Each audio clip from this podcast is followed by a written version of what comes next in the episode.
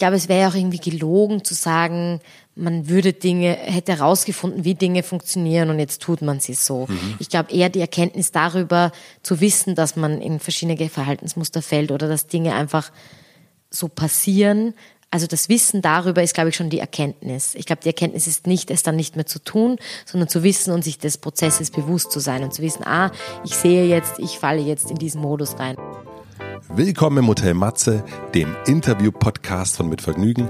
Mein Name ist Matze Hielscher und ich treffe mich hier mit den für mich Besten der Besten, mit KünstlerInnen, mit UnternehmerInnen, mit schlauen Typen und versuche herauszufinden, wie die so ticken. Mich interessiert, was sie antreibt, was sie inspiriert. Ich will wissen, wie ihr Alltag aussieht. Ich will wissen, warum sie das machen, was sie machen, wie sie das machen. Ich möchte von ihnen lernen. Ihr sollt von ihnen lernen und natürlich eine gute Zeit im Hotel Matze haben. Bevor ich euch den heutigen Gast vorstelle, möchte ich euch den ersten Supporter vorstellen und das ist heute Allbirds. Allbirds sind Schuhe, die aus natürlichen Materialien hergestellt werden und die wirklich extrem bequem sind. Gegründet wurde Allbirds von einem ehemaligen Fußballprofi und einem Ingenieur für erneuerbare Energien. Die Schuhe sind, wie gesagt, wirklich wahnsinnig bequem. Irgendwie eine Mischung aus Sneaker und Hausschuh, würde ich sagen. Ich trage meine Allbirds ohne Socken und irgendwie fühlen sich die Füße darin den ganzen Tag an wie zu Hause. Die Schuhe sind nicht nur in einer Vielzahl von Farben erhältlich, die von der Natur inspiriert sind, sondern Allbirds verwendet auch hochwertige natürliche Materialien für die Sneaker. Die Tree-Kollektion besteht zum Beispiel aus Eukalyptusfasern aus ethischer Herkunft, die 95% weniger Wasser verbrauchen und die Hälfte der Kohlenstoffbelastung im Vergleich zu traditionellen Schuhmaterialien haben. Kaufen könnt ihr die Schuhe in Deutschland online unter allbirds.de und seit dem 10. Oktober in ihrem Shop in Berlin. Ich bin großer Fan, ich trage sie gern. Vielen herzlichen Dank an Allbirds und nun zu meinem heutigen Gast.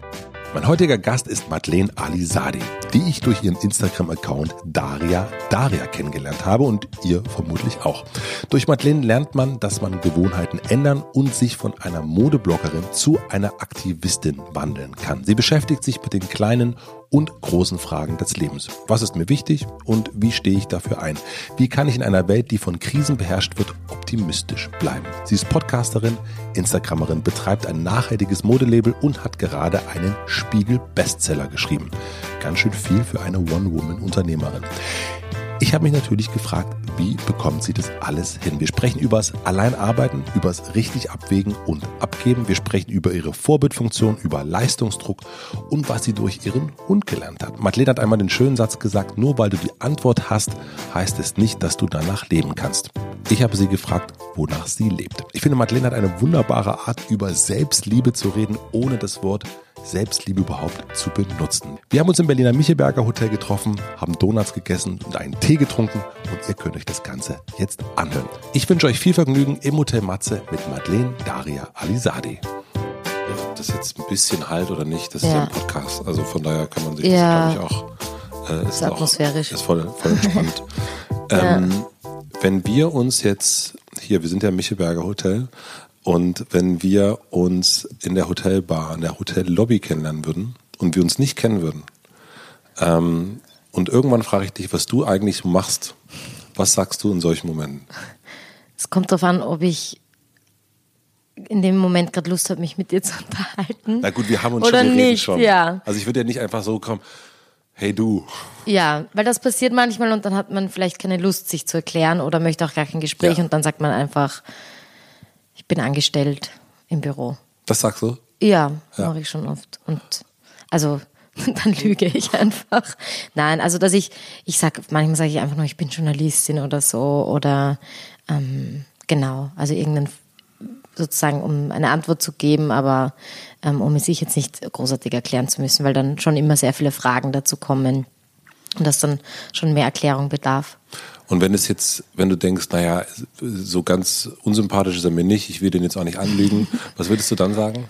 Mm, dann würde ich sagen, dass ich sehr, sehr lange einen erfolgreichen Blog geschrieben habe, dass das Thema für mich im, also seit sehr langer Zeit die Nachhaltigkeit und die Gerechtigkeit ist, dass ich diesen Blog dann nach sieben Jahren ruhend gelegt habe und aktuell einen Podcast, ein Modelabel und Instagram Fulltime betreibe und auch noch ein Buch geschrieben habe. Auf, deinem, auf deiner Webseite steht ja drauf Aktivistin Autorin und das dritte habe ich jetzt gerade vergessen. Ich glaube, Podcasterin ist Podcasterin, ja. Mhm. Warum würde sich, warum würde sich jemand wie du nicht einfach als Unternehmerin bezeichnen? Weil es ist es ja irgendwie dann doch. Das ist witzig, das mache ich seit kurzem auch. Ja. Aber es hat irgendwie, glaube ich, gedauert, bis ich auch das so verstanden habe und auch irgendwie so mein Standing hm, vielleicht irgendwie wertgeschätzt habe oder das sagen konnte, so ich bin Unternehmerin. Ich fand das vielleicht früher immer so ein bisschen zu großkotzig oder habe vielleicht vielleicht habe ich es mich auch nicht getraut, das zu sagen. Ich weiß es nicht. Also ich glaube, das Selbstbewusstsein, dass ich mich als Unternehmerin bezeichne, das habe ich auch erst seit kurzem. Mhm. Ja, weil man wahrscheinlich auch nicht so ein richtiges Bild, also man denkt bei Unternehmern, wir haben es, ne, denkt man dann eher manchmal an an andere Dinge als das, was man so selber macht. Also man nimmt das so, man verbindet das auch so mit Banken oder mit was auch immer. Aber mhm. ich finde das bei den Amerikanern dann irgendwie relativ, die sind da sehr, sehr eindeutig, dass sie sagen, am Entrepreneur. Entrepreneur. Aber es klingt komisch immer, ne, wenn man das so sagt. Wenn ich Entrepreneur sage. Nee, das ist eine, also ja, aber wenn man so selber An der Hotelbar. An der Hotelbar, I'm Entrepreneur. Ich habe mich jetzt in ein paar Interviews zuletzt tatsächlich als Aktivistin und Unternehmerin vorgestellt. Und es ist auch ganz angenehm, weil man sich ja auch unter beiden was vorstellen kann. Mhm, das stimmt. Mhm. Du hast ganz allein gestartet und bist, also kommen wir später noch dazu, eigentlich immer noch allein. Ähm, wie ist das, wenn man so lang mit sich selber arbeitet?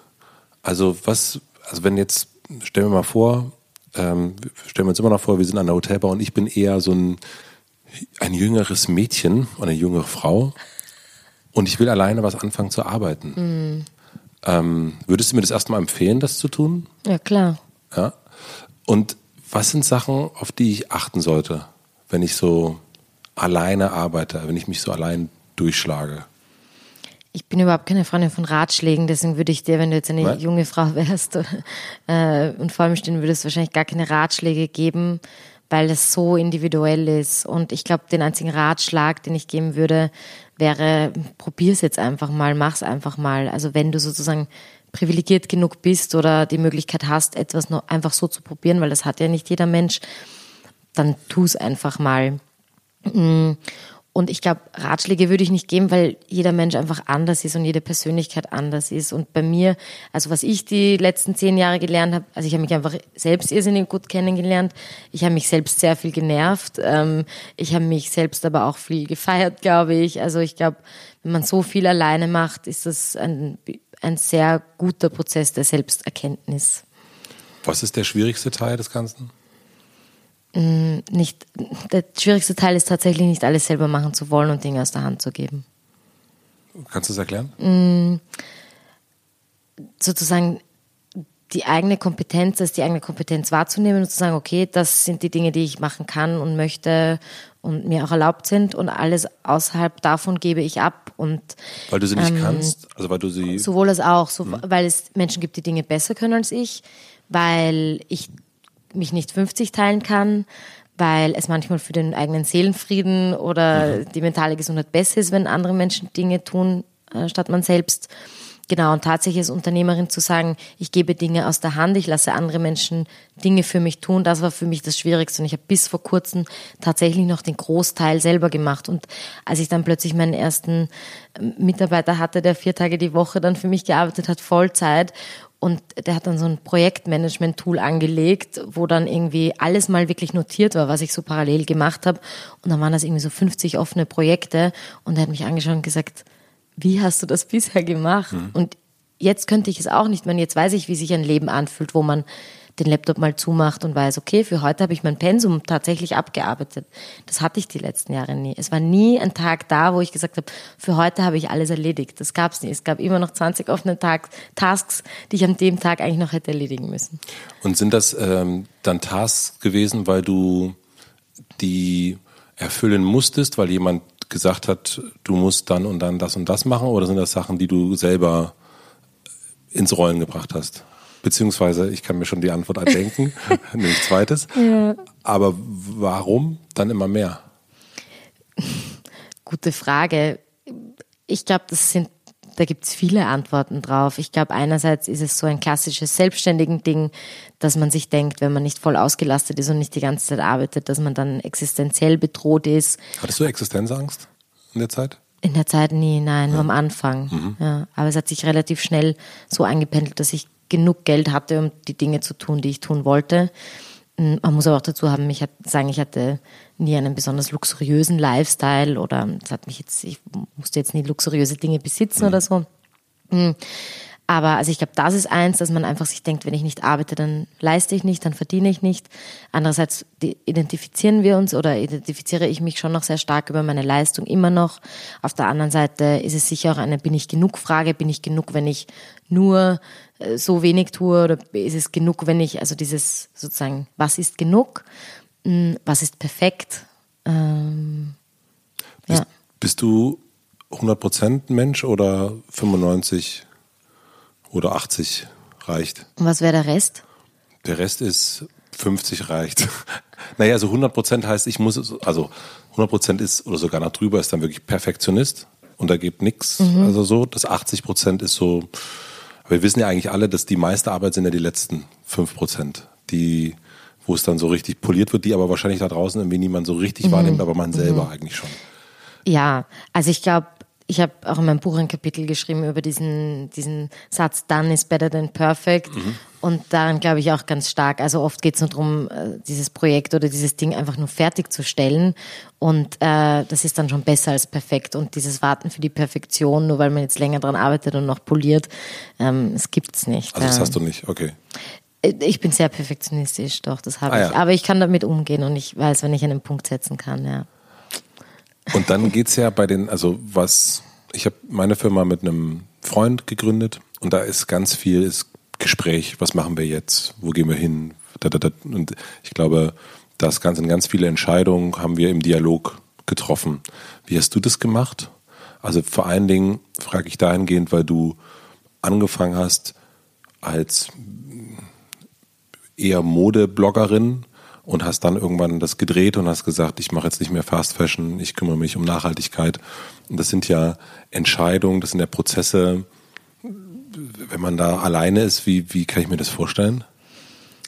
ich sage immer, meine Superkraft ist die Intuition und das ist äh, tatsächlich das, was mich durch alle Jahre immer getragen hat. Und ich glaube auch, dass es eine Kompetenz ist, die auch geschärft werden kann. Also ich glaube tatsächlich nicht, dass es einfach ein Talent ist, wenn man sehr intuitiv ist, sondern dass man die Intuition auch stärken und prägen kann. Und ich glaube, das lag bei mir ganz stark in meiner Erziehung, dass meine Mutter immer sozusagen mir geraten hat, mich auf meine Intuition, auf mein Bauchgefühl zu berufen, dass ich sehr, sehr früh allein reisen gegangen bin, dass meine Mutter mir da auch vertraut hat und gesagt hat, mach das und ähm, und ich habe tatsächlich alle Entscheidungen immer intuitiv getroffen, mache ich immer noch. Und wie kultivierst du die Intuition? Ich glaube, es, die zeitliche Komponente spielt eine Rolle und damit meine ich, dass die Intuition sich innerhalb der ersten, da gibt es auch das Buch von Malcolm Gladwell, Blink, in dem er das sehr gut beschreibt, wo er sagt, in the blink of an eye, sozusagen, da entscheidet man eigentlich schon.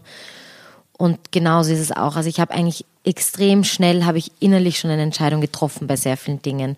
Und ich versuche mich immer auf das zu, zu berufen. So, was ist meine erste Intuition oder was ist das Erste, was ich empfinde, wenn ich etwas lese, wenn ich etwas denke, wenn ich etwas höre. Ähm, und das ist, glaube ich, das, worauf ich, worauf ich mich immer wieder versuche zu berufen. Und so greife ich eigentlich auch meine Themen auf. Also wenn ich zum Beispiel ein Thema sehe ähm, und, und, und so diese ersten paar Sekunden, was, was erweckt sie mir und dann weiß ich schon, ist das ein Thema, das ich in die Öffentlichkeit tragen möchte oder nicht, weil ich ja sehr, sehr viele Themen auch auf meinen Kanälen behandle ähm, und jetzt nicht so ein Thema habe, über das ich spreche.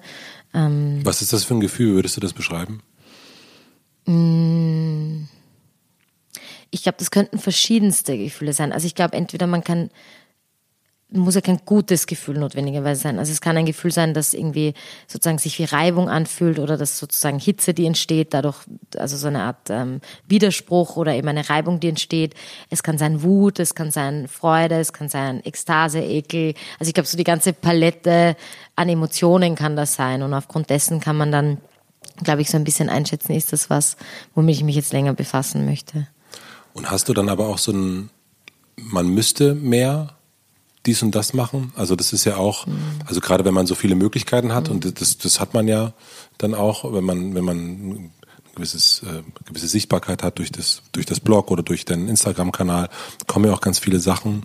Und dann gibt's ja auch so, ja, wo man dann gar nicht mehr, also irgendwie ist ja dann doch alles spannend. Und du bist ja auch jemand, also ich habe allein die äh, Linkliste und die ganzen Bücher, die du auch in deinem Buch erzählst, sind ja ganz viele, ist ja ganz viel Input erstmal sowieso. Mhm. Ähm, wie, wie gehst du damit um, dass du dich da so ein bisschen auch weißt, okay, nee, das ist jetzt, nee, das mhm. jetzt nicht?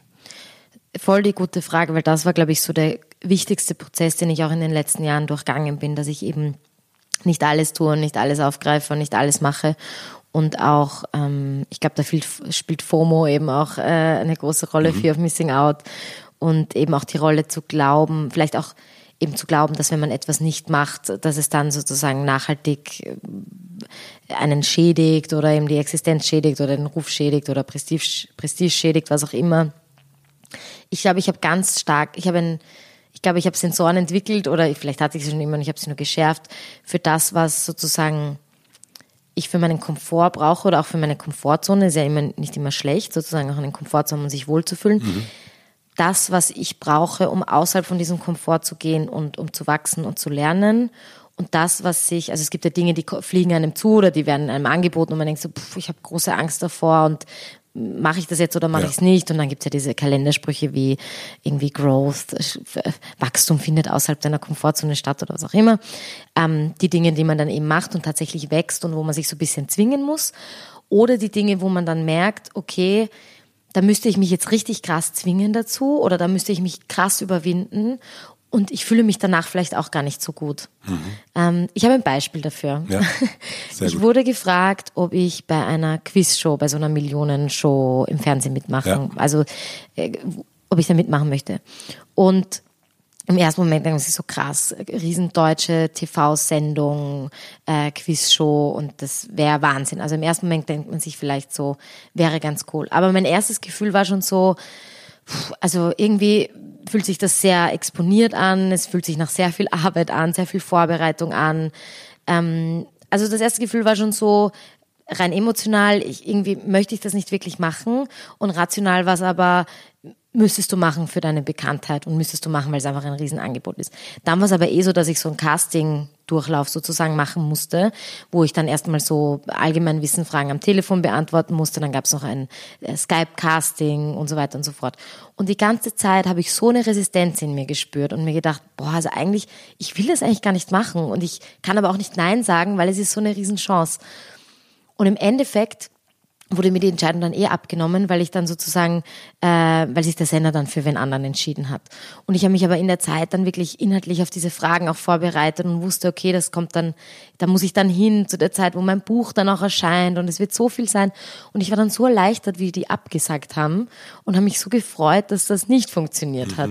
Und das war für mich so ein klassisches Beispiel von, und alle meine Freunde haben gesagt, hey, das musst du machen und äh, jetzt, das schaffst du schon und, und zwing dich doch einfach und äh, du musst dich überwinden, über deinen Schatten springen. Und das war für mich so ein klassisches Beispiel für etwas, wo ich wusste, ähm, ich werde da wahrscheinlich emotional nicht so bereichert rausgehen. Es wird jetzt nicht so mega toll sein, dass ich mal in der Quizshow gesessen bin.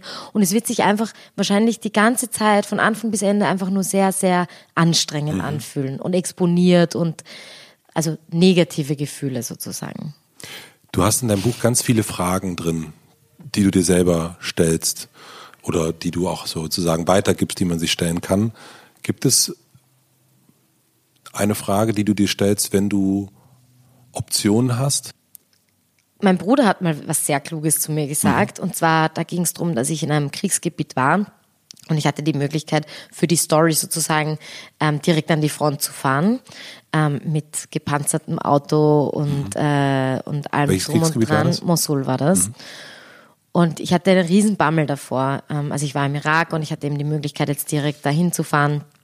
Ähm, und wusste aber auch, dass es die Organisation sehr viel Geld kosten würde. Also pro Kopf, der da mitfährt, braucht man ja drei Sicherheitsleute. Also äh, wäre, ob ich mitfahre oder nicht, wäre auch sozusagen eine finanzielle Entscheidung für die NGO gewesen und ähm, sozusagen wäre auch mit Mehrkosten verbunden gewesen. Und mhm. sie haben sie mir aber freigestellt.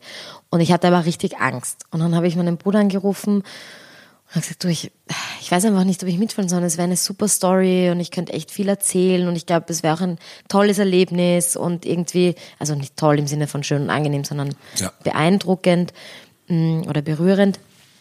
Und dann hat mein Bruder zu mir gesagt, hast du mehr zu verlieren oder hast du mehr zu gewinnen?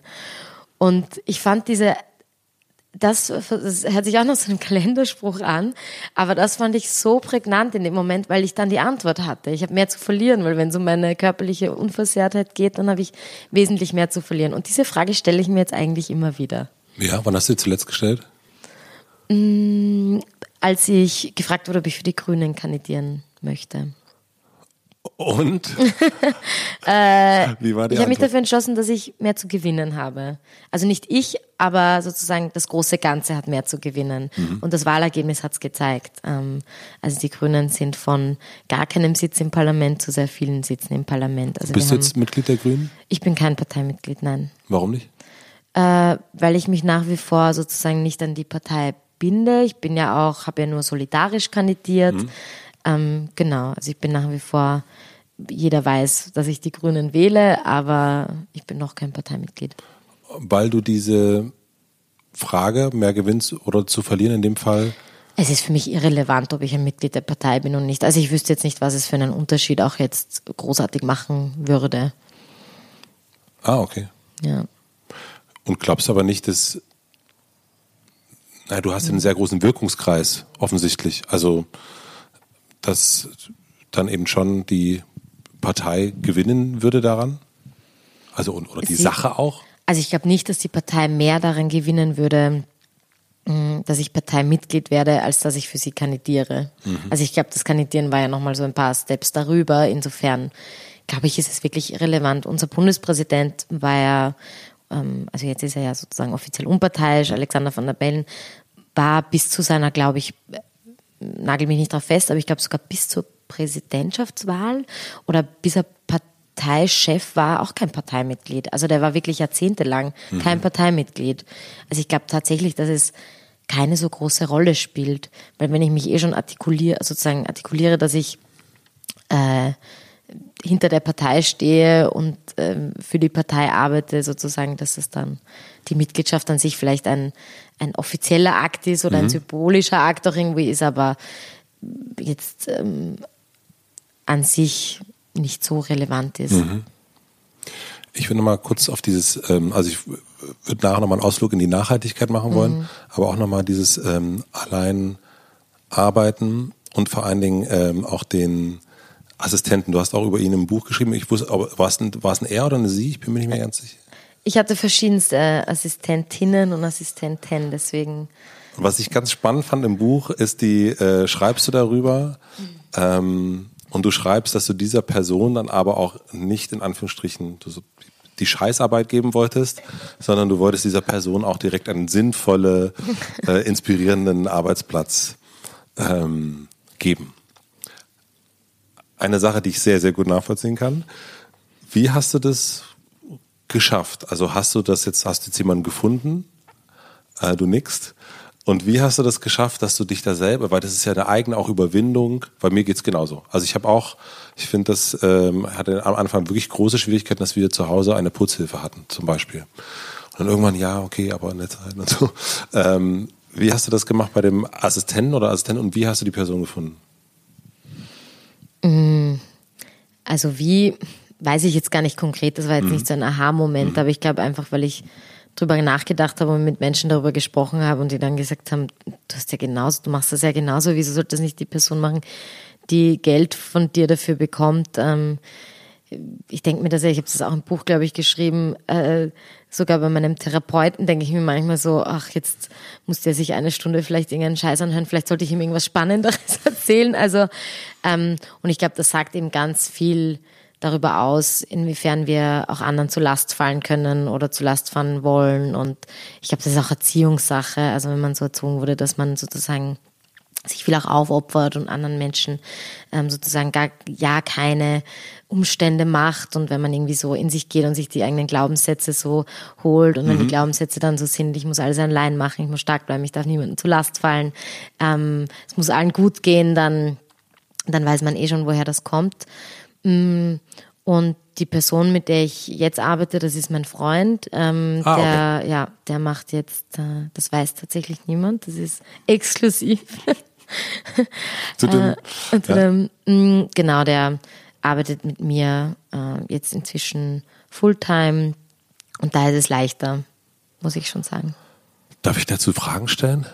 Oder ja, also ja, ob ich sie dann beantworten möchte oder nicht, kann also, ich da jetzt noch nicht sagen, weil also ich spreche über meine Beziehung an sich nicht. Sozusagen, man weiß online, dass ich einen Freund habe. Mhm. Ähm, wenn mich jemand fragt, dann sage ich auch, ja, wir arbeiten inzwischen auch zusammen, aber ich habe ganz bewusst gewählt, dass meine Beziehung oder mein Privatleben mhm. nicht Teil meiner Öffentlichkeit sein soll.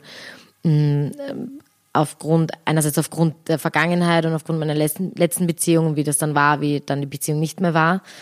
Und auch weil es Teile meines Lebens gibt. Ich bin so öffentlich und manche Teile möchte ich nicht öffentlich mhm. haben. Also es ist so ein bisschen so dieses, diese Goldschatulle, die man sich aufhebt mit, den, mit dem Besondersten und dem Wertvollsten. Ähm, genau. Konntest du das ablegen und jetzt auch völlig unabhängig, ob es jetzt dein Freund ist oder der, nur der Assistent ist, in Anführungsstrichen, dass du, ähm, weil das heißt ja auch so ein bisschen, ja, das heißt delegieren, äh, logischerweise, und das heißt auch die Arbeit ja einteilen in gute Arbeit und nicht so gute Arbeit. Ähm, wie ist dir das gelungen, dass du das dann auch selber kannst? Ich glaube, Vertrauen ist ein ganz großer Pfeiler, also jemanden zu haben, dem man wirklich vertraut und wo man weiß, okay, die Person wird die Arbeit gut machen. Und ich arbeite ja nicht nur ähm, mit meinem engsten Mitarbeiter, sondern ich habe ja auch andere Interessensgruppen, mit denen ich arbeite. Also ich habe die Menschen, die ähm, die Logistik und Versand und Vertrieb von meinem Modelabel machen. Ich habe die Menschen, die das herstellen. Ich habe also ich habe ja ganz viele Teams an, an, an Interessensgruppen, mit denen ich zusammenarbeite und da gilt es ja genauso Vertrauen aufzubauen. Also ich glaube, Geschäftsbeziehungen haben äh, genauso viel mit Vertrauen zu tun wie auch persönliche private Beziehungen. Also ich glaube, das ist für mich so ein ganz großer Pfeiler. Und ich glaube, eben auch nicht zu delegieren. Also ich glaube, die Versuchung, die man gerät, ist, dass man dann delegiert und delegieren ist so ein bisschen wie Micromanagen, finde ich, nämlich, dass man der Person genau sagt, was sie tun soll, sondern eben eher sozusagen die Kompetenz abzugeben und zu sagen, das ist deine Kompetenz und die übst du voll aus und in diesem Rahmen, den wir festlegen, bewegst du dich frei und tust die Dinge, wie du sie gut findest. Weil ich glaube, so, solange man nur delegiert, gibt man es auch nicht vollständig ab, sondern gerät vielleicht eher in die Versuchung, zu Micro zu managen, also sozusagen jede Entscheidung und jeden Task zu überwachen und nachzukontrollieren und zu sagen, heute machst du das und dann machst du das. Und ich glaube, das macht es dann oft fast auch schwieriger und komplizierter. Und wenn es jetzt darum geht, jemanden zur Post zu schicken, also ganz die ganze. Kann ich inzwischen. Kannst du? Ja, kann ja. ich, schaffe ich inzwischen. Ja, aber das ist nicht einfach. Also ja, und es ist nicht einfach kompensieren zu wollen dann auch. Also ich merke es zum Beispiel, ich merke zum Beispiel, die, die, ich habe darüber auch in meinem Buch geschrieben, die eine Freundin von mir, die hat ein Lokal und die hat dann gesagt, hey, du kannst dich da gerne reinsetzen und davon arbeiten. Ja. Und dann habe ich gleich gesagt, ja, dann kann ich dir helfen mit deinem Instagram. Und dann sagt sie, Medi, du musst nichts kompensieren. Mhm. Und das hat so gut, ich habe ich es noch nie so ausformuliert gehört, aber es war wirklich so dieses, es, man muss nicht immer eine innere Balance halten über was, wer was gemacht hat und wer wie, also keinen Score und keine Wertung halten darüber, wer was gemacht hat, sondern, und das hat ganz stark schon auch, glaube ich, mit der Fähigkeit zu nehmen auch zu tun und nicht immer zu geben, aber wenn man in einer Rolle ist, in der man eben sehr viel gibt, gerade wenn man sozusagen aktivistisch tätig ist, gerade wenn man vielleicht auch mit, mit einem weiblich, einem Verständnis von Weiblichkeit aufgewachsen ist, wo Frauen viel geben und mütterlich sind, sind und viel tun, ist der feine Grad zwischen aufmerksam sein und nett sein und respektvoll und höflich sein oder eben alles immer nur zu geben und nicht nehmen zu können, ist ein sehr schmaler, den man dann vielleicht nicht so gut austariert hat. Wie machst du das, dass du die Rollen, die unterschiedlichen, die du hast, gut trennen kannst, dass du da von A zu B, also ich meine, das, das müssen wir gar nicht auf eine Beziehungsebene bringen, sondern das eine ist ja Unternehmerin hier geht es um Zahlen, hier geht es um Wirtschaftlichkeit, die eigene, die, die Leute, die, die Interessensgruppen, die irgendwie Geld haben wollen, dann gleichzeitig aber auch Content Creator sein, also kreativ sein, ähm, sich entspannen wollen, auch mal äh, und so weiter. Also es gibt ja ganz viele Sachen, gerade wenn man erstmal jetzt, jetzt nicht mehr ganz so, aber in langer Zeit als One-Man, One-Woman-Show auftaucht. Wie hast du das gemacht? Also hast du das gemacht oder ist das alles parallel? Ich, also ich glaube, dass man es grundsätzlich nicht so gut trennen kann. Es gibt wahrscheinlich Menschen, denen fällt es leichter, und welchen, denen fällt es schwerer. Ich gehöre zu letzteren. Mhm. Das heißt, für mich ist es sehr schwierig, da zu trennen. ich habe natürlich sozusagen mein, wenn ich jetzt zu einer Abendveranstaltung gehe oder bei einem Pop-up bin und da mit Menschen spreche, versuche ich natürlich sozusagen in meine Rolle als Daria Daria zu gehen und in meine professionelle Rolle und da auch sozusagen die Grenze zu wahren.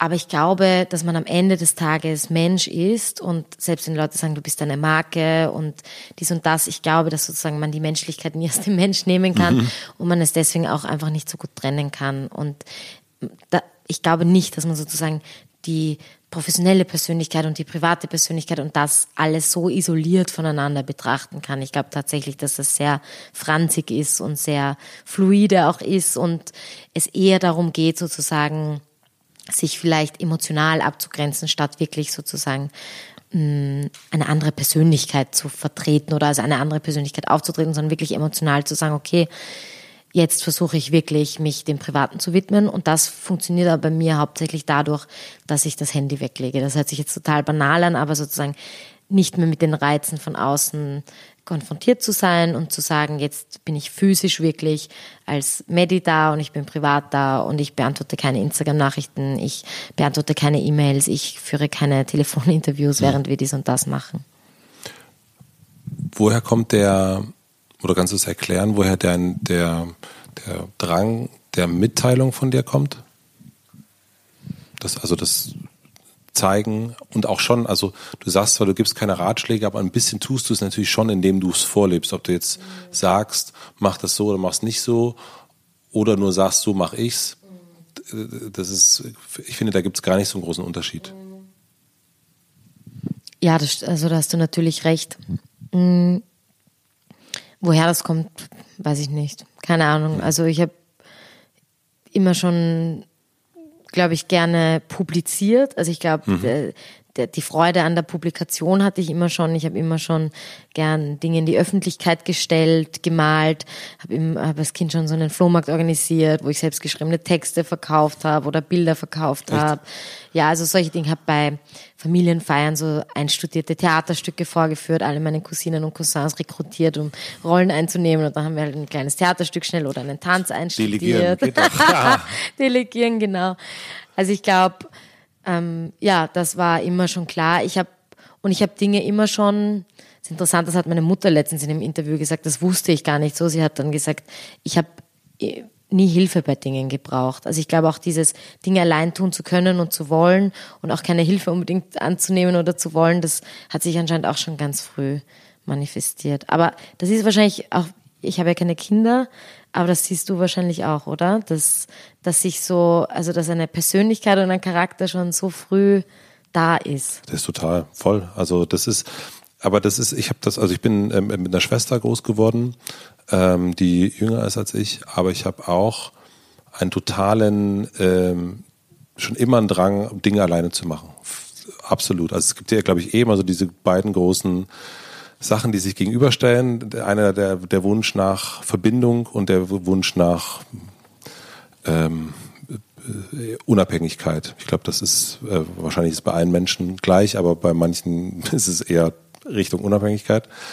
Ähm, ich fand das immer nur schwierig, das hattest du auch in deinem Buch, fand ich ganz interessant, äh, dieses, man macht viele Sachen allein, aber man weiß dann auch gar nicht mehr, wann es zu viel ist. Also so, mhm. ähm, und es ist ganz schwierig zu sagen, genau, jetzt fühle ich mich einsam. Weil das ist ja auch, das ist, das ist ja dann sehr, sehr äh, nah beieinander. Hast du das jetzt gelernt, durch deine Beziehung auch vielleicht ein bisschen, das mehr herzugeben und dich da zu öffnen? Ja, und auch nicht den Anspruch zu haben, Dinge alleine lösen zu wollen und auch innerlich. Mhm. Und ich glaube, je mehr man auch gerade in einer Beziehung mit dem Partner oder der Partnerin teilt, desto eher kann die Person ja auch daran teilnehmen und desto eher ist es dann sozusagen im Raum und kann besprochen werden. Und ich glaube, ich fange jetzt erst auch an, viele Dinge, also ich habe auch in meinen engen Freundschaften viele Dinge gar nie nach außen getragen. Also ich glaube einerseits, weil ich Menschen nicht belasten wollte mit meinen Problemen und gesagt, okay, dafür ist die Therapie da und ich bezahle jemanden und dabei rede ich wirklich, was mich beschäftigt. Und auf der anderen Seite auch eben ja, vielleicht so immer so ein, eine, eine Balance herstellen zu wollen zwischen, habe ich jetzt zu viel geredet, hat die Person, habe ich der mhm. Person genug zugehört? Also wirklich so ein, fast schon ein, märtyrische Herangehensweise an sozusagen, ob man anderen Menschen jetzt wirklich zur Last fällt. Und das ist ähm, schon absurd, weil, wie du schon sagst, dieses sich einsam fühlen, sich isoliert fühlen, das ist so ein schleichender Prozess. Und natürlich kann man dann mal irgendwie abhauen und aufs Land fahren und sich denken, boah, jetzt werde ich damit alleine fertig. Aber das wird nie ganz funktionieren. Also ich glaube, und du hast vorher gerade über die sozusagen das Bedürfnis nach Autonomie gesprochen. Ich lese gerade ein ganz interessantes Buch und der Autor nennt das The Great Human Contradiction. Also wir haben zwei ganz große Bedürfnisse als Menschen. Das eine ist das Bedürfnis nach Autonomie und nach Freiheit und nach Selbstverwirklichung und das andere ist das Bedürfnis nach Verbindung und nach Nähe und nach Wärme und Intimität. Und er beschreibt auch, dass bei Kindern genau das auch zu diesen Temper Tantrums, also diesen willkürlichen Ausbrüchen an Wut führt, weil Kinder, wenn sie lernen, selbstständig zu sein, sozusagen erstmals dieses Bedürfnis wahrnehmen, nach ich möchte autonom und frei sein, aber auf der anderen Seite dieses ganz starke Bedürfnis nach Nähe und nach Liebe, dass das clasht bei Kindern und dass das für so viel Unruhe in Kindern sorgt und für so viel Unwissen und dass dieser Prozess eben der Prozess des Erwachsenwerdens auch ist, nämlich diese zwei ganz starken Bedürfnisse, die man im Leben hat, auszubalancieren. Und diese, er nennt es The Great Human Contradiction. Und ich fand das sehr, sehr interessant. Wer, heißt, wer war das? Also welcher Autor ist das? Stephen Stosny heißt der. Mhm. Und das ist so ein Beziehungsbuch. Also es geht um Partnerschaft. Aber es geht eben gerade darum, dass sozusagen, was unser, unser Toddler-Brain, unser, das limbische System und was unser äh, Adult Brain, das ja erst mit 28 voll ausgereift ist, in welchem Gegensatz die stehen und auch in welchem Widerspruch die oft stehen. Und alles, was wir sozusagen auch die ersten drei Lebensjahre erfahren, dass sich dass es eben so präsent ist, auch in unserem Erwachsenenleben. Und, ähm, ja, genau. Also es ist ein klassisches Beziehungsbuch, mhm. aber es ist meiner Meinung nach, wenn man ein Beziehungsbuch lesen muss, dann ist es das. Ja, es ist nicht so ein bekanntes Buch, mhm. interessanterweise. Ja, und du würdest es empfehlen? Ich finde es fantastisch. Ja. Also ich habe es zufällig entdeckt ähm, und habe dann die Reviews gelesen und da stand dann, also es waren nur toll, es waren wenige Reviews, aber nur tolle und da haben auch Leute geschrieben, es sollen, dass wenn es ein Buch gibt, das auch Paartherapeuten, Therapeutinnen lesen sollen, dann das. Und es ist ein wirklich sehr, sehr gutes Buch. Ähm, auch nicht mit, es ist nicht spirituell, es ist nicht irgendwie, sondern es ist sehr simpel. Wie balancierst du die beiden Sachen aus? Also die, der, der Wunsch nach Verbindung und der Wunsch nach Autonomie? In also weil es, ja, weil es ja auch so allgegenwärtig ist bei dir wahrscheinlich, ne? Ich glaube, ich versuche einfach reinzuspüren, wann was stärker ist und auch nicht dagegen zu arbeiten.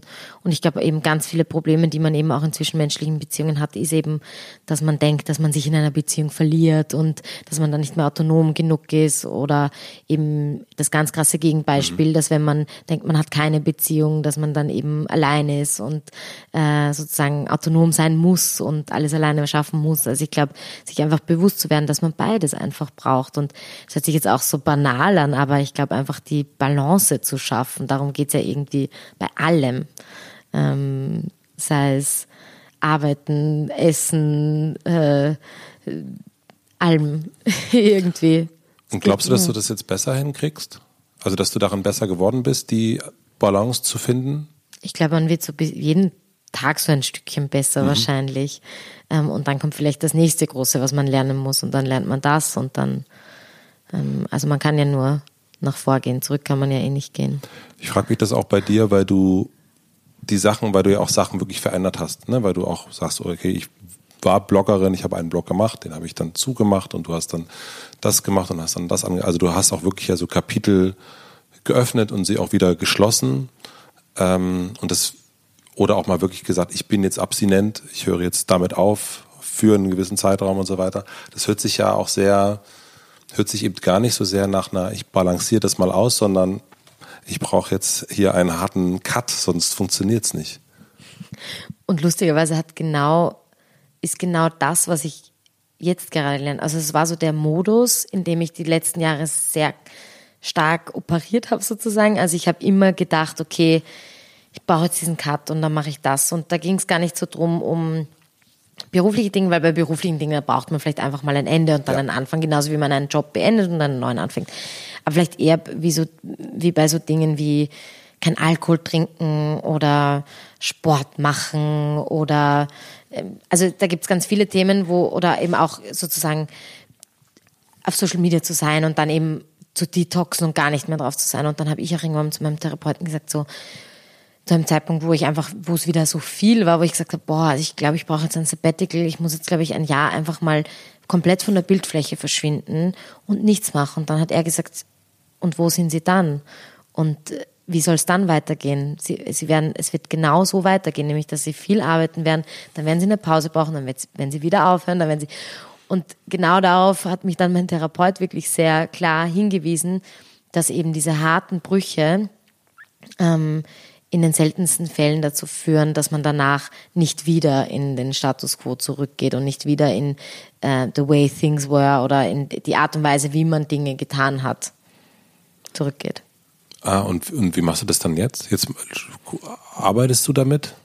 ich versuche jetzt sozusagen diese goldene Mitte zu finden für mich und ich versuche sozusagen mich nicht mehr in diesen Extremen zu bewegen, sondern eine vernünftige Langzeitlösung zu finden für das Arbeitspensum, für alle anderen Dinge, wo ich immer das Gefühl hatte, ich brauche einen Bruch und vielleicht aber dann auch das Verständnis zu entwickeln dafür, dass das auch nicht immer geht, dass nicht immer das Gleichgewicht da ist, dass es Tage gibt, wo ich sechseinhalb Stunden am Tag auf Instagram bin und dann gibt es vielleicht Tage, wo ich es dann schaffe, das Handy abzudrehen und den ganzen Tag nicht drauf zu sein und dann gibt es Tage, wo ich sehr vernünftig bin und wieder es schaffe, nur zwei Stunden drauf zu sein. Also ähm, und deswegen glaube ich, es ist ja auch nicht ich glaube, es wäre ja auch irgendwie gelogen zu sagen, man würde Dinge, hätte herausgefunden, wie Dinge funktionieren und jetzt tut man sie so. Mhm. Ich glaube eher die Erkenntnis darüber zu wissen, dass man in verschiedene Verhaltensmuster fällt oder dass Dinge einfach so passieren, also das Wissen darüber ist, glaube ich, schon die Erkenntnis. Ich glaube, die Erkenntnis ist nicht, es dann nicht mehr zu tun, sondern zu wissen und sich des Prozesses bewusst zu sein und zu wissen, ah, ich sehe jetzt, ich falle jetzt in diesen Modus rein oder ich sehe jetzt, ich tue das und das. Ich glaube, darum geht's. Auch zum Beispiel Projektion. Es geht nicht darum, dass ich nie wieder etwas auf einen Menschen projiziere oder sozusagen Projektion mhm. ausübe. Es geht eher darum, dass ich merke in der Situation, ich projiziere jetzt gerade und zu, und zu wissen, okay, ich projiziere jetzt gerade, keine Ahnung, mein Scheißgefühl auf meinen Freund und bin jetzt äh, zickig ihm gegenüber und ich weiß vielleicht, woran das liegt, weil ich vielleicht ein scheiß E-Mail gelesen habe und äh, das jetzt auf das ungute Gefühl jetzt auf ihn projiziere. Und dann zu sagen zu können, okay, deswegen mache ich das jetzt gerade und ich muss jetzt vielleicht auch das nicht unterbinden, sondern ich bin mir einfach bewusst. Und da bist du auch netter, und da bist du netter zu dir selber jetzt inzwischen? Nicht immer, nein.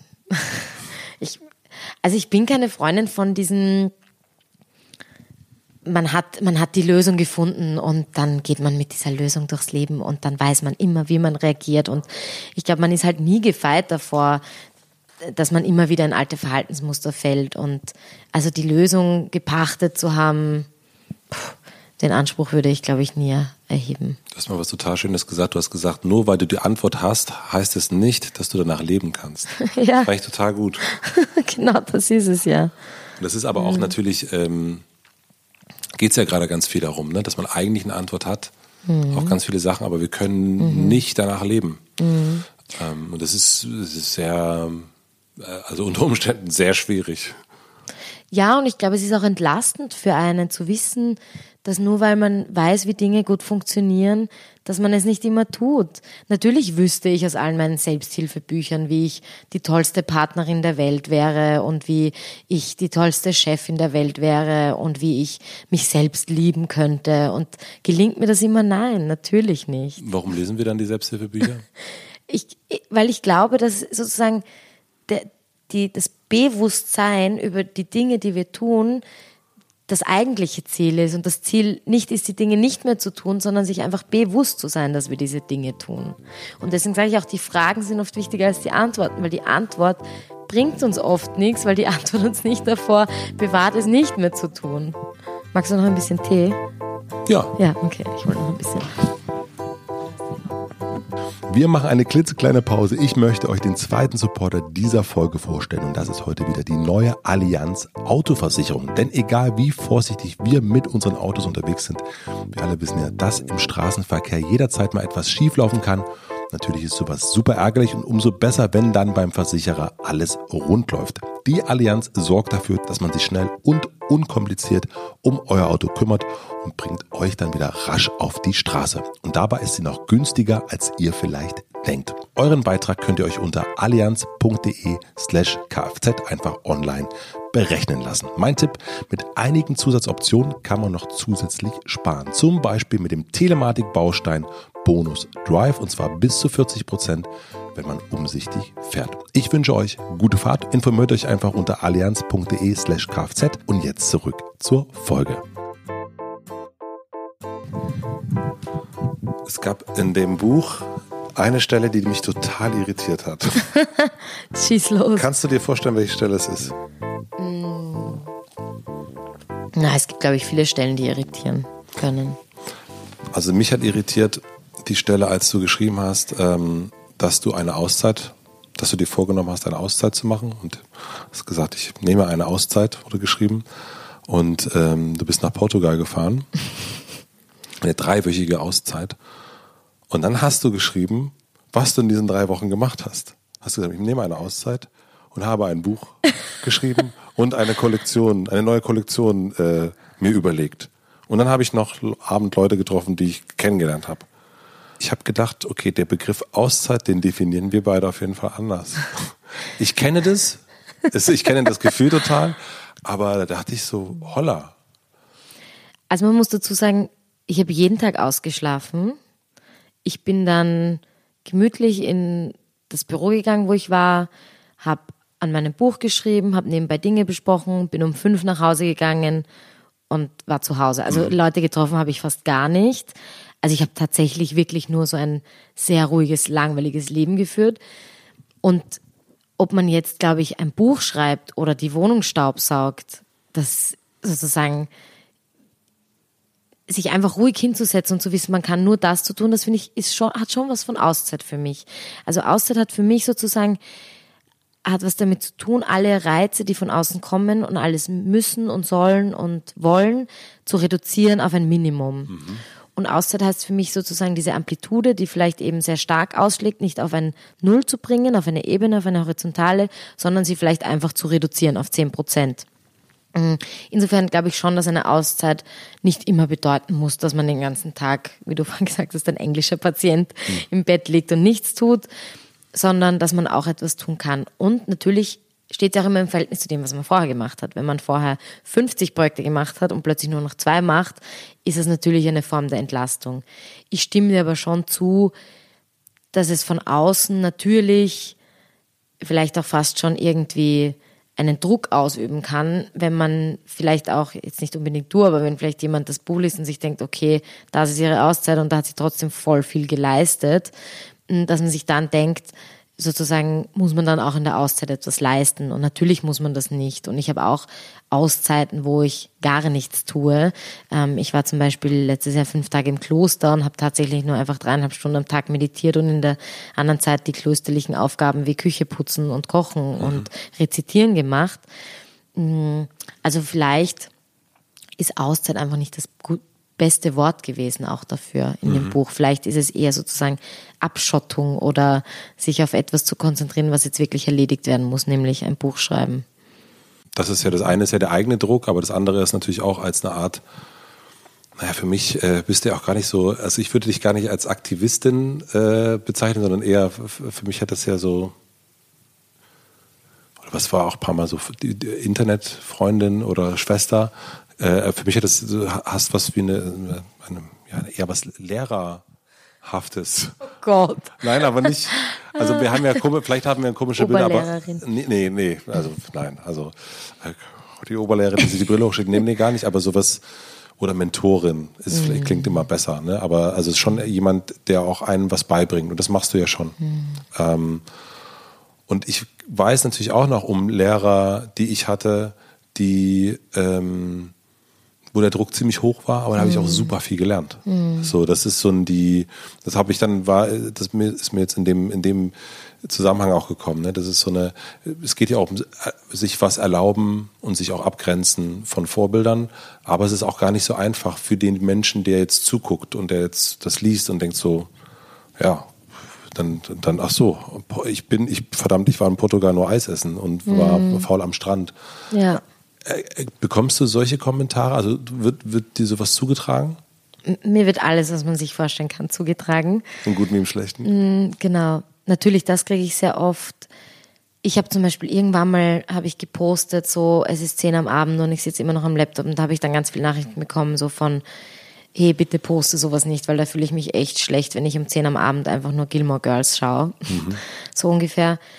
Aber ich glaube, es sagt auch sehr viel über uns aus, wie wir auf sowas reagieren, weil es natürlich auch eine Form der Projektion ist, wenn Voll. ich sozusagen sofort ein schlechtes Gewissen habe, wenn jemand anderer arbeitet, weil ich kann es auch einfach sehr sachlich hinnehmen. Ich kann auch einfach nur festhalten, dass diese Person jetzt gerade bis 22 Uhr arbeitet und ohne mir dazu zu denken, dass diese Person das jetzt jeden Tag so macht und dazu zu denken, dass ich deswegen schlecht bin, kann ich einfach nur mir denken, okay, heute arbeitet sie gerade viel, vielleicht findet sie das richtig scheiße, vielleicht hat sie da gerade Druck von außen, vielleicht hat sie eine Deadline, vielleicht nimmt sie sich danach einfach drei Wochen frei. Und das Lustige ist aber, es passiert ja auch umgekehrt. Also wenn ich zum Beispiel an einem Montag schreibe, wenn ich schreibe, ich habe heute am Montag bis 11 Uhr geschlafen und jetzt gehe ich gemütlich Kaffee trinken und beantworte keine E-Mails den ganzen mhm. Tag, dann kommen ja Nachrichten wie, ähm, wer soll sich das leisten können? Niemand kann das tun.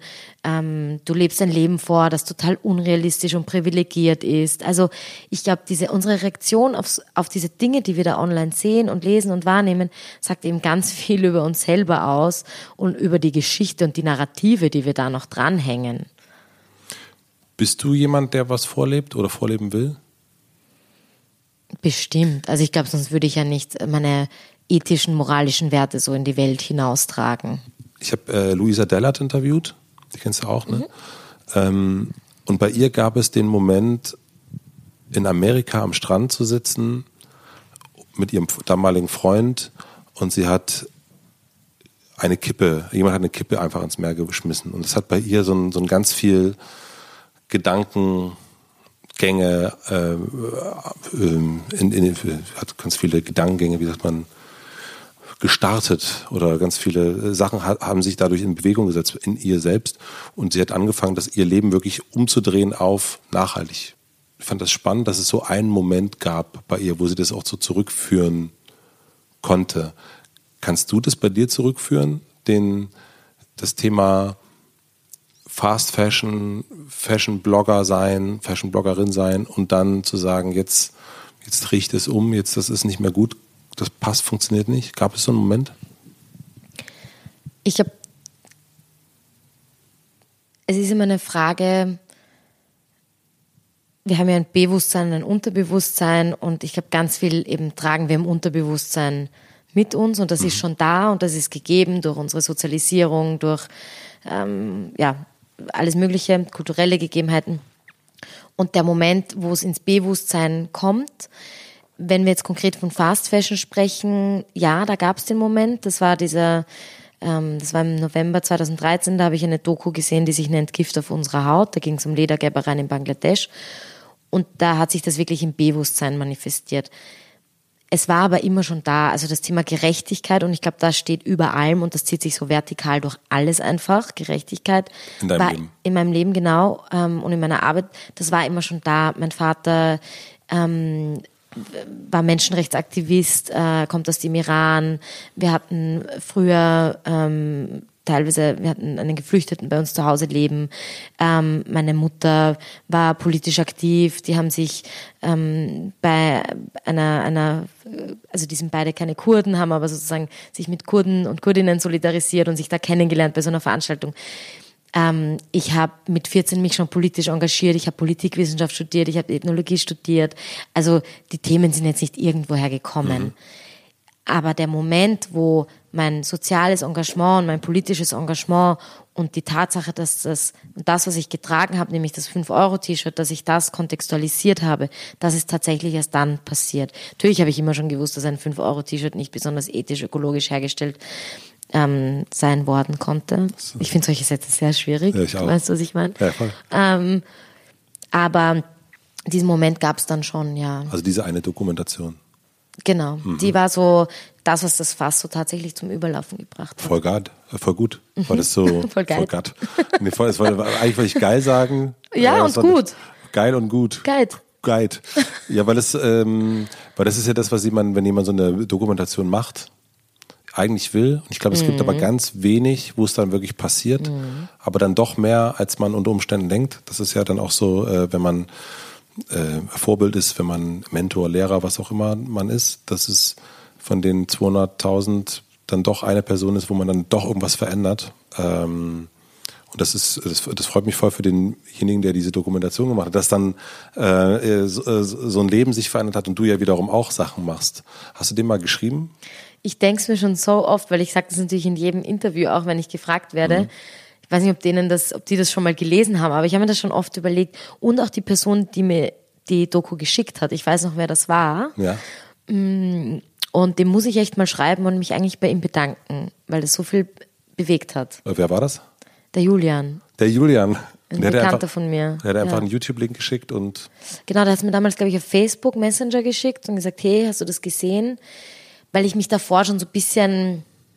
Es gab irgendeinen Grund, dass er mir das geschickt mhm. hat. Also ich habe davor, glaube ich, einfach schon nicht unbedingt Mode, aber ich glaube, das irgendwie thematisiert gehabt. Äh, in dem Jahr ist ja auch Rana Plaza kollabiert, die Fabrik in Dhaka, mhm. Bangladesch. Das war aber im April 2013. Und im November 2013 hat er mir das dann geschickt. Also es war schon so ein bisschen da. Aber diese Doku war dann eben so tatsächlich dieses, dieser, wie sagt man, mhm. der, der. Auslöser. Ja.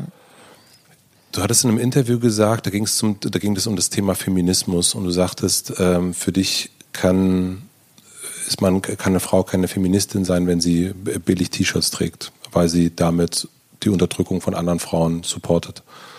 Das ist schon sehr sehr weit gedacht und und viele viele Sachen, die du machst, sind richtig umfassend bedacht, finde ich. Also das ähm, merkt man auch in deinem Podcast, dass du da richtig tief reingehst. Wie kann ich mir das vorstellen? Also nimmst du dir Themen, liest ganz viel, schreibst dazu. Also wie, wie schaffst du dir eine Gewissheit zu einem Thema, dass du auch eine Haltung annehmen kannst und der auch standhalten kannst? Weil das musst du ja auch, weil Stichwort äh, eine Ofenkartoffel. Ähm, Die Süßkartoffel. Die Süßkartoffel war es, ja. Never forget. Never forget. Never forget. Hashtag mhm. Süßkartoffelgate. Ja, Süßkartoffelgate, genau. Aber wie machst du das, den, dir dein Wissen, mhm. ähm, deine Meinung zu bilden? Mhm. Also erstmal glaube ich, einfach gut zu recherchieren, äh, gewissenhaft zu recherchieren, Quellen zu checken, Dinge nicht in die Welt zu tragen, wenn man sich nicht äh, ausgiebig damit auseinandergesetzt hat viele Meinungen einzuholen, mit vielen Menschen zu reden. Ich habe natürlich auch so ein bisschen meine Orakel oder ich weiß, mit welcher Freundin ich über radikalen Feminismus sprechen muss, mit welcher Person ich über Linksextremismus sprechen muss. Also sozusagen, ich habe auch Personen, die, die, zu denen ich hinaufschaue oder mit denen ich solche Dinge bespreche oder mhm. Inputs einhole. Und damit einhergeht ja auch eben die Erkenntnis oder das Wissen, äh, dass nicht sozusagen die, die, die Moralität oder die Bildung oder was auch immer gepachtet zu haben, sondern immer offen auch zu sein für neue Inputs und auch offen zu sein für neue Meinungen. Mm, das ist, glaube ich, ganz, ganz wichtig. Also ich glaube, das Thema, das da an oberster Stelle steht, ist der Diskurs. Also sich des Diskurses nie verschließen und immer offen zu sein und an dem Diskurs teilzunehmen, weil der Diskurs immer wieder zur Bewegung führt, zu Reibung führt, zu Veränderung führt, ähm, aber auch dazu führen kann oder dafür da ist, eben auch eine Meinung zu vertreten und bei der zu bleiben.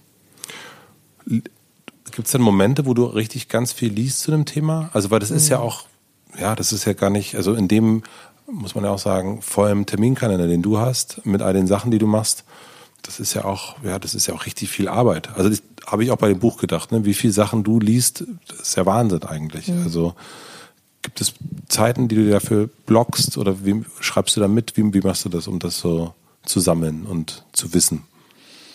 Also in guten Zeiten lese ich tatsächlich ein Buch die Woche. Mhm. Mm, und dann gibt es wieder Phasen wie jetzt, wo ich an einem Buch über drei Monate lese, weil ich einfach nicht weiterkomme und weil ich auch viel zu viel auf Instagram abhänge. Also es ist tatsächlich nur eine Frage von sich die Zeit nehmen, weil wenn man die drei Stunden, die man am Tag extra noch auf Instagram verbringt, äh, einfach liest, also sich einfach eine Gewohnheit einrichtet, dass statt zum Handy zu greifen, zum Buch zu greifen, dann kann man tatsächlich sehr viel lesen. Mhm. Ist gar nicht so gar nicht so schwierig eigentlich.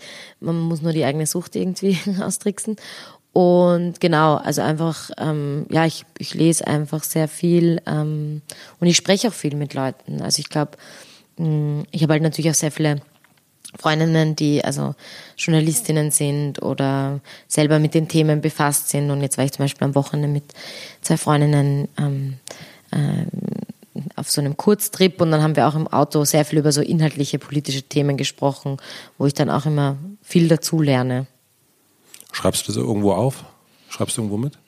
Sollte ich, aber ich bin eigentlich sehr chaotisch, was das angeht. Das hat mich auch, das hat mich auch beim Buch dann ein bisschen eingeholt, ähm, dass ich das alles dann irgendwie mal mir gewünscht hätte. Ich hätte es ein bisschen sortiert, nicht nur in meinem Kopf sortiert.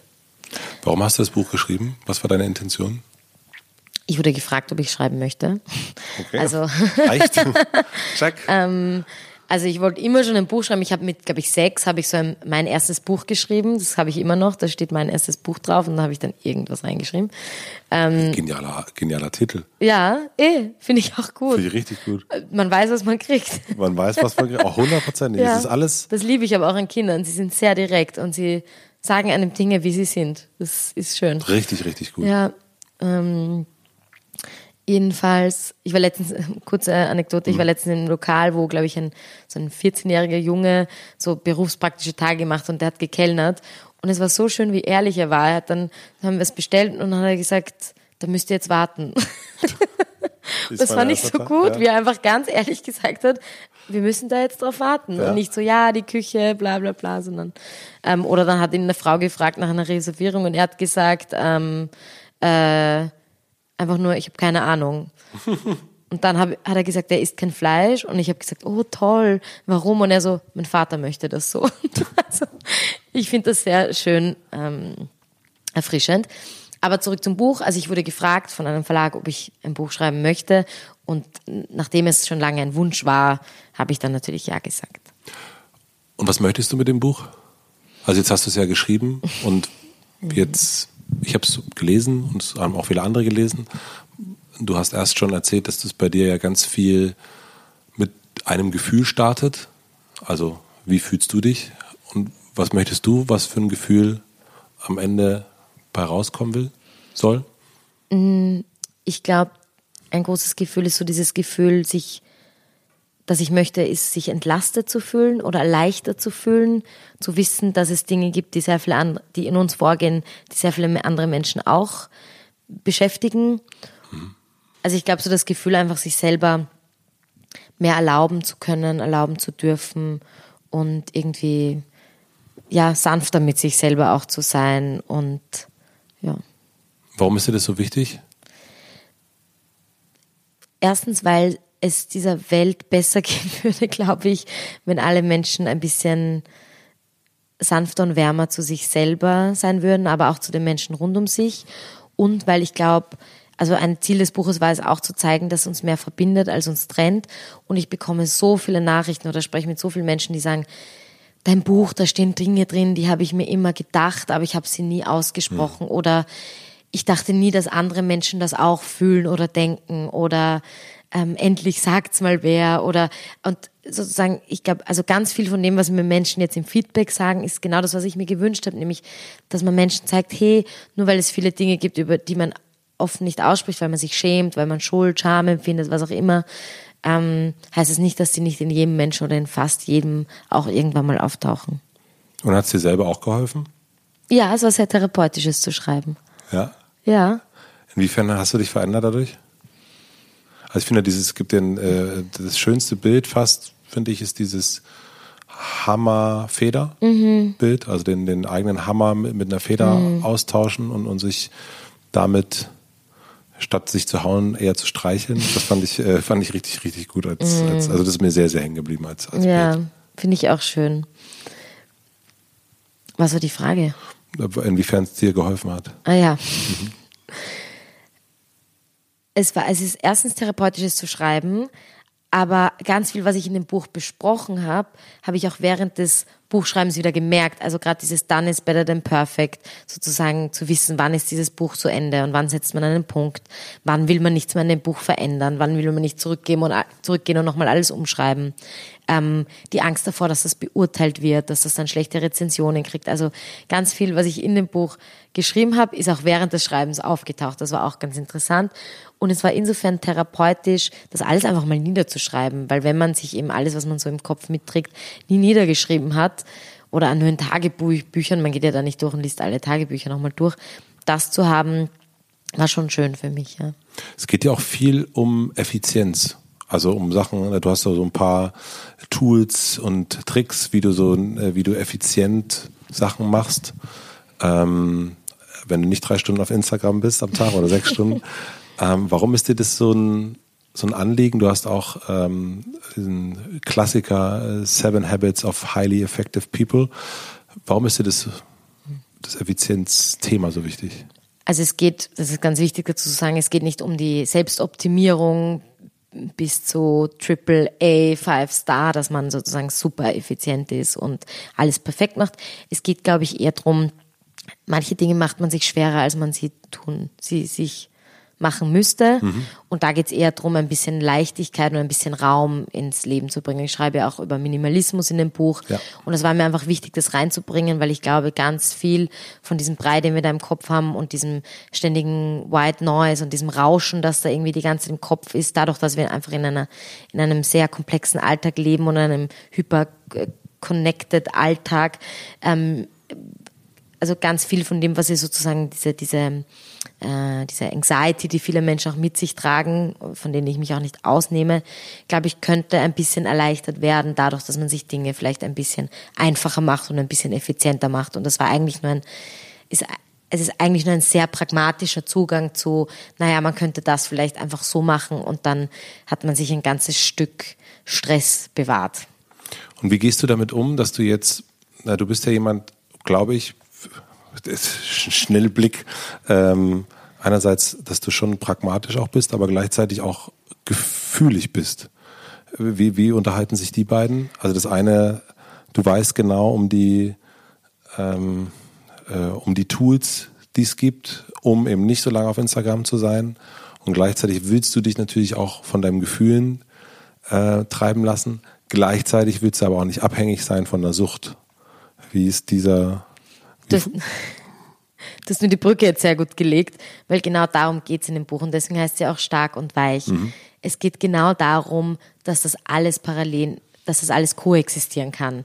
Man kann radikal und weich sein, man kann pragmatisch und spirituell sein, man kann an den Mond glauben und trotzdem für eine Impfpflicht sein, man kann ähm, Yoga machen und trotzdem äh, im EU-Parlament diskutieren. Also all diese Dinge schließen einander nicht aus. Und ich glaube, das, das ist das ganz große Problem, dass wir so in Kategorien denken und in Labels denken und deswegen so viele Menschen auch nicht sich trauen, irgendwie so zu sein, wie sie sein wollen, weil sie glauben, man sozusagen, das darf nicht koexistieren und das darf nicht sein. Und wenn ich äh, pro Wissenschaft bin, dann darf ich nicht an die heilende Kraft von einem Bergkristall glauben. Also das, glaube ich, ist für mich auch so das Entlastende gewesen an dem ganzen Prozess. Und das ist auch für mich dieses Starke und Weiche zu sagen, ich kann, es ist völlig okay, radikal und auch extrem zu sein und konsequent zu sein und auf der anderen Seite aber auch sehr liebevoll zu sein und sehr gefühlsbetont zu sein. Und das schließt sich alles überhaupt nicht aus. Das schließt sich aber, glaube ich, nur nicht aus, wenn man genau weiß, wenn man genau weiß, wer man ist. Also das, die, weil man könnte sich natürlich auch sagen, ja, alles zu seiner Zeit. Und dann ist man einfach nur noch ähm, ein Suchtmensch. So, weil man dann nicht mehr rauskommt. Also weil man dann sagt, ja, jetzt ist es nun mal so, jetzt gucke ich halt fünf, fünf Stunden am Tag auf Instagram. Mhm. Ähm, wie machst du das jetzt, wenn du unterwegs bist und wenn du so jetzt keine Routinen hast, sondern Hotelzimmer, Hotelzimmer, nächste Stadt, nächste Stadt? Was brauchst du da, um dir auch deiner bewusst zu sein, auch in so einer schnellen ungleichen Zeit? Phasen der Regeneration. Also für mich ist ganz wichtig zwischendurch Also wenn ich zum Beispiel schon weiß, ich habe da, ich bin in zwei Wochen in vier verschiedenen Städten, ich habe da zum Beispiel Pop-ups und da muss ich einfach sechs Stunden pro Tag wirklich, also wenn ich diese Pop-ups habe, einfach da sein, körperlich, emotional, dann weiß ich, am nächsten Tag gehe ich einfach vier Stunden in die Sauna und rede mit niemanden und dann mache ich mir nicht noch 50 andere Termine aus. Buchst du das schon vorher dann? Ja. Und ich sage auch dann sehr konsequent, es tut mir leid, ich bin zwar in der Stadt und ich würde dich total gern treffen, aber mir ist, ich brauche die Zeit dann für mich selber oder ich brauche die Zeit dann zum Regenerieren. Und ich glaube, eben diese Phase, und das hört sich immer so blöd an mit diesem to recharge batteries, und das ist ja schon so ein bisschen abgegriffen. Aber ich glaube, dass es eben genauso wie Sportler und Sportlerinnen die Phasen der Regeneration brauchen und ihre Physiotherapie brauchen, genauso brauchen wir StädterInnen das und genauso brauchen das Computermenschen also einfach zu wissen, wo kann ich meine Batterien wieder aufladen und auch zu wissen, was gibt mir Energie und was nimmt mir Energie. Es hat auch ganz viel mit Menschen zu tun. Was sind Menschen, die mir Energie rauben und was sind Menschen, wo ich das Gefühl habe, mhm. sie geben mir wirklich Energie und das fühlt sich gut an. Hast du Menschen getroffen, wo du das Gefühl hast, die können sau gut Nein sagen und hast dir das so abgeguckt? Was waren das für Leute und wie haben die das gemacht? Eine meiner besten Freundinnen, über die schreibe ich auch im Buch, die Jacqueline, die Sozialarbeiterin, mhm. die bewundere ich für ihre, äh, für ihre Kompetenz, sich abgrenzen zu können und Nein sagen zu können. Die kann das sehr, sehr gut. Und das bewundere ich und das ist sicher meine größte Schwäche immer noch, das nicht gut genug zu können, Nein sagen zu können und das lerne ich jeden Tag. Was hilft dir dabei, das zu lernen? Wahrscheinlich andere Menschen, die das gut können und danach immer zu rekapitulieren, hat das jetzt die Welt zerstört, hat das jetzt eine Beziehung zerstört, hat die, ist die Person in eine tiefe Trauer gefallen, weil ich Nein mhm. gesagt habe und dann zu wissen, nein. Also das Nein hat jetzt keine weltverändernden Konsequenzen und es ist okay, Nein zu sagen. Und es geht eher darum, auch, ähm, also es geht da um Erfüllungsdruck dabei. Mhm. Ist es das oder? Ich glaube, andere nicht enttäuschen zu wollen. Darum geht's ganz stark, von allen gemocht zu werden, everybody's darling sein zu wollen, dass es, äh, zu wollen, dass es allen gut geht, niemanden enttäuschen zu wollen. Aber dafür bist du ja dann auf der anderen Seite eine Aktivistin, die auch sagt so, nee, äh, du bist keine Feministin, du trägst ein Billig-Shirt. Ja, und das darf koexistieren. Also wir sind, ich glaube nicht, dass wir so simpel sind wieso sollten wir uns selber als so simpel wahrnehmen? Also als so unkomplex, dass wir sozusagen nur in dem einen oder in dem anderen Spektrum leben. Also ich kenne zum Beispiel auch sehr selbstbewusste Frauen, die in der Öffentlichkeit so tough sind und so selbstbewusst sind und dann privat so fragil sein können und so ja, fragil sein können. Und ich glaube, dass das okay ist, dass das koexistieren kann. Ich glaube nicht, dass ein Mensch der das eine oder das andere sein muss. Und ich glaube, gerade wenn man diesen Prozess dann eben öffentlich macht und sagt, auch ich habe damit zu strugglen und ich kann so hart und konsequent sein und dann teilweise fällt es mir so schwer, jemanden für ein Projekt abzusagen, weil mir die Person einfach so leid tut. Mhm. Und ich glaube aber auch eben, dass das alles ja aus einer Liebe oder einem Mitgefühl entspringen kann. Und genau die Konsequenz entspringt aus einem Mitgefühl und aus Empathie. Und genauso entspringt aber auch ein Nicht-Nein sagen können, manchmal aus einer Empathie und einem Mitgefühl.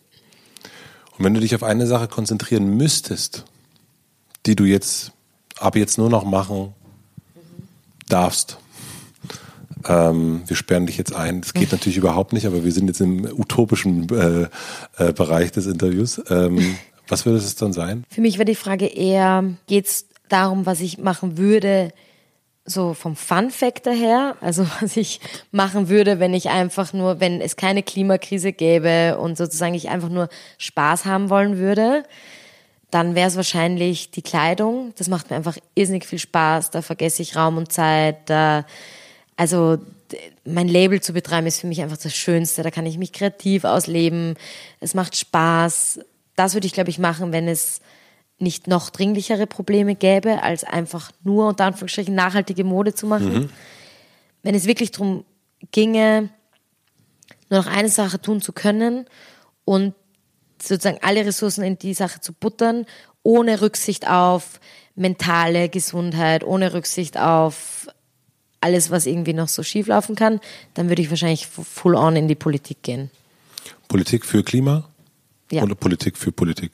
Für Gerechtigkeit. Für Gerechtigkeit. ähm, Impliziert Klimagerechtigkeit, aber auch soziale Gerechtigkeit. Und wenn du von den ähm, Medienspielwiesen, auf denen du sozusagen äh, deinen Sport ausübst, wenn du da noch eine hättest, welche wäre das? Hm, das ist eine gute Frage. Dann würde ich wahrscheinlich nur noch schreiben. War das so ein einsamer Eine Bestsellerautorin in Leinenkleidung, die mit einer Tasse Grüntee in den Hamptons über den Boden schwebend Elizabeth sich. Gilbert vor- sich ja? Gwyneth Paltrow. sich vorstellen? Was wäre es bei dir? Ähm, das hier. Mhm. Also eigentlich würde ich dann immer von einem Zimmer zum nächsten und äh, das Mikro aufstellen und sagen, Donuts so, essen. Donuts essen, Kuchen essen. Mhm. und los geht's. Jetzt erzähl mal so ein bisschen. Und äh, ja, also ich glaube, so äh, Begegnung, Mhm. in der Begegnung sein, das wäre, glaube ich, das, was ich dann noch machen würde. Aber das ändert sich ja auch. Mhm. Ich habe noch äh, drei schnellere Fragen. Äh, du kannst sie aber auch lange beantworten oder komplett ausweichen, so wie du das möchtest. Wenn du von all den Büchern, also all den Inspirationsmitteln, äh, die du so zu dir genommen hast in den letzten Jahren, ähm, mir eins empfehlen würdest, was ich lesen soll, welches wäre das? Also ich glaube, die Autorin, die mich am meisten berührt hat in den letzten Jahren, war Brene Brown, die auch Verletzlichkeit macht stark geschrieben hat. Also ich glaube, das war für mich so der Moment oder die Erkenntnis, so dieses schwach zu sein ist stark zu sein. Ja? Hast du in äh, Netflix äh, die, äh, den Ja, Talk gesehen? ja. ich kenne alles von ihr, alles gelesen, alles geschaut, alles aufgesaugt. Ja, sie ist vor allen Dingen, ähm, wa- was man äh, vielleicht gar nicht so vermutet. Also die ist wahnsinnig lustig, finde ich. Das ist, äh, das hat mich total, äh, Witzige, witzige Texanerin. total lustig und ehemalige Alkoholikerin und vollkommen, aber auch kann darüber wahnsinnig lachen und äh, sich darüber, äh, äh, das war, fand ich sehr, sehr, aber auch eine ganz, ganz tolle Autorin. Also das, welches Buch wäre das dann? Das, ich glaube, auf Deutsch heißt es Verletzlichkeit macht Also stark. Wie war das auf Englisch? Ähm, The Gifts of Imperfection. Ah ja. Gut, das nehme ich. Ähm, was lernst du gerade, was du noch nicht so gut kannst?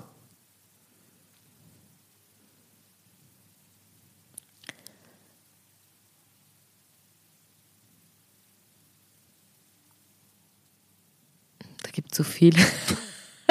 ich hätte sagen müssen, da gibt gar nichts. Perfection. Ähm, ich lerne gerade.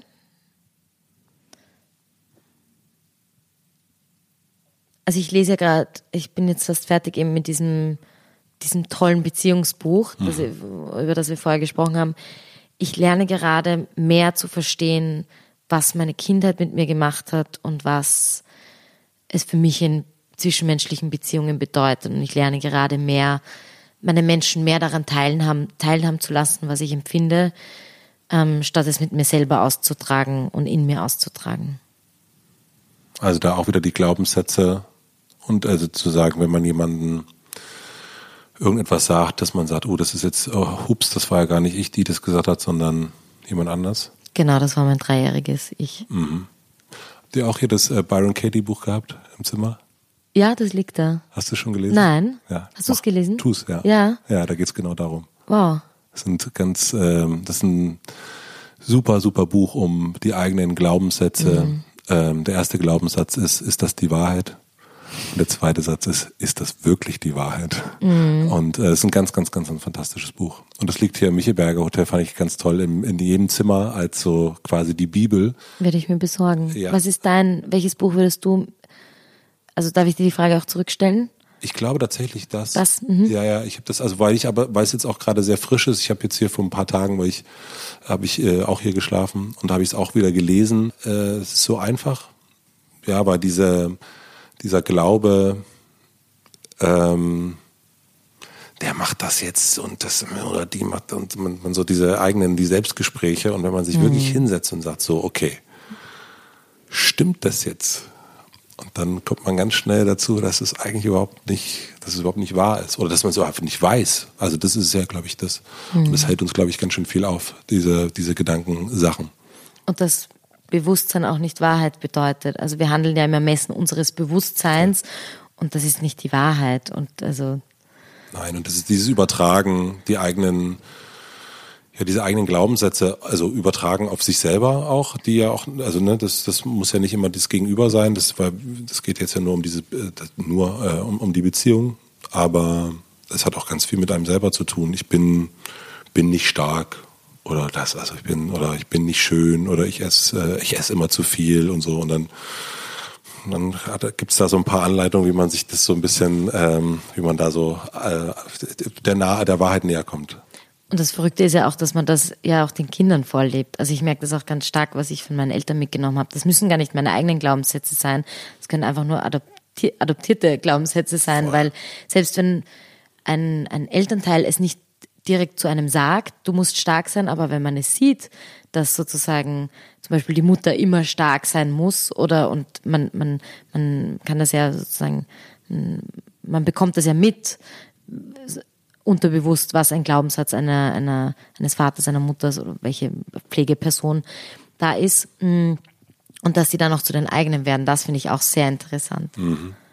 Ich habe das aber auch, weil du das, was wir es erst schon hatten, so ein bisschen die, dass man so diese, diese eigene Persönlichkeit, dass die, ein, dass die auch so mitkommt, so dass das dann auch wiederum nicht unbedingt was mit den Eltern zu tun hat. Und ähm, das merken wir bei unserem Sohn ganz stark, dass da Sachen sind, wo wir absolut keine Ahnung haben, woher das kommt und der mhm. auch über unsere Glaubenssätze absolut drüber bügelt und die überhaupt nicht, äh, also Sachen, die wir gelernt haben, die man und die wir selber fallen würden, meine Frau und ich, es interessiert ihn überhaupt nicht. Und äh, da geht er stur drüber, weil er, weil er die eigene Persönlichkeit hat. Ähm, da wollte ich dich, also, also muss ich noch dazwischen fragen. Seit wann hast du deinen Hund? 2014. Fünf Jahre. Wie hat dich das, also weil ich sollte dich ja auch fragen, äh, warum ist dein Hund so süß? ähm, aber ähm, was hat das verändert bei dir? Es hat für mich auf der ethischen Seite verändert, dass ich ich bin ja dann, ich habe dann angefangen, kein Fleisch mehr zu essen. Mhm. Das hat's für mich getan. Also äh, ich habe gemerkt, okay, wenn ich einen Hund wie ein Familienmitglied behandle, wieso esse ich ein anderes Tier? Mhm. Das war so das große Ding. Und es hat ähm, verändert für mich, also es hat für mich eine ganz neue Art der Liebe irgendwie auch losgetreten. Also eine sehr bedingungslose Liebe und auch das Bewusstsein eben, dass ich diese Liebe für Lebewesen empfinden kann. Und das hat sich auch viel für meinen Aktivismus getan. Ah. Ja, weil ich habe auch gedacht, dass, dass es ja etwas ist, wenn man so viel mit sich allein ist und wenn man so viel allein macht mhm. und in dieser eigenen, ich muss heute noch irgendwas entwerfen, posten, schreiben, dass du sobald du, das haben wir auch gemerkt mit unserem Sohn, sobald du jemanden außerhalb hast, um den du dich kümmern musst und auf den du auch nicht, also du kannst ja einen Hund auch nicht sagen, ähm, hm. du Arsch, jetzt hast du da hingemacht, äh, sondern es ist am Ende, also du, es ist deine eigene, also hm. ja. Und das fand ich, äh, deswegen fand ich das, wollte ich das wissen, wenn, wenn ja. wie das, das verändert hat bei dir. Hm, ja, und aber auch, also ich fand es auch, ich habe einen Straßenhund adoptiert und dann haben alle gesagt, du hast den Hund gerettet. Und das, was mir der Hund aber auch gibt, ist, natürlich sollte man sich nicht aus diesem Grund ein Tier holen, aber der Hund hat mich gerettet. Also am Ende eines Tages nach Hause zu kommen und begrüßt zu werden, als hätte man den Oscar gewonnen, jeden Tag. Das ist einfach wunderschön und zu wissen, dass diese bedingungslose Liebe eben vor allem auch von dem Tier kommt und nicht nur äh, ein One-Way ist, nicht nur eine Einbahnliebe ist. Ähm, das ist halt voll schön. Ähm, und natürlich, also ich bin immer, ich, ich vergleiche halt zumindest in der Öffentlichkeit nicht Tiere mit, mit Kindern. Ähm, aber ich habe in vielen Gesprächen mit Eltern oder Menschen, die vorher Hunde hatten und Kinder hatten, haben, ähm, die haben auch gesagt, es ist so ein bisschen Babylight. Ja, ja, aber ich glaube, ich, äh, ich war auch mal sehr, sehr kritisch ähm, die, über diese Vergleiche und äh, gerade als ich ein Kind bekommen habe, wie ein Kind bekommen fand ich es richtig blöd, wenn das jemand gesagt ja, hat. muss man aufpassen. Aber ich finde das jetzt nicht mehr so. Ich finde das nämlich, weil es genau das ist, dass es das erste Mal eigentlich ist, dass man gerade wenn man eher jünger ist und, und einen Hund hat oder ein Tier hat, dass man, das ist etwas, was aus, was weg von einem selber ist. Und ich glaube, wir drehen uns schon, ähm, also die Medien und all das, was wir zur Verfügung haben, geben uns schon eine große Möglichkeit, sich krass um uns selbst zu drehen. Und das ist, ich finde, ein Tier, ein Hund da nochmal mehr als eine Katze, ist äh, schon etwas, wo wir lernen, irgendwie mal rauszugucken und auf Bedürfnisse von anderen einzugehen und zu wissen, ich muss jetzt nach Hause und ich muss jetzt das und es ist nicht, es ist jetzt gegen meine Komfortzone rauszugehen im Regen, aber es geht halt nicht mehr anders und das finde ich schon daran, ähm, äh, deswegen finde ich den Vergleich gar nicht mehr so schlimm, wie ich, äh, früher fand ich ihn richtig schlimm. Ich finde es aber auch sehr praktisch. Also ich fand, ich habe, für mich ist es schön, auch eine Ausrede zu haben, wenn ich zum Beispiel bei einer Party nicht bleiben möchte, sagen, ach, der Hund ist jetzt schon länger zu Hause, muss jetzt leider nach Hause mich um den Hund kümmern oder ich kann da und da nicht teilnehmen wegen des Hundes. Also es ist schon auch meine Komplizin, die mir hilft, wenn ich nicht Nein sagen kann, dass sie mir dann hilft, Nein zu sagen. Das ist schon cool. Dann, dann musst du, also dann äh, willkommen, wenn du, wenn du auch vielleicht irgendwann Mutter sein wirst ähm, dann ähm, das ist eine sehr, sehr gute Art. Also da lernst du richtig gut Nein zu sagen. Ich würde mega gerne kommen, aber es geht einfach nicht. Tut mir leid. Es tut mir leid. Ich habe noch eine Frage, mhm. ähm, immer die letzte Frage. Ich habe eine Plakatwand am Alexanderplatz. Man kann sie von hier nicht sehen. Ähm, und du darfst entscheiden, welcher Satz oder welches Wort darauf zu lesen sein wird. Was würdest du drauf schreiben?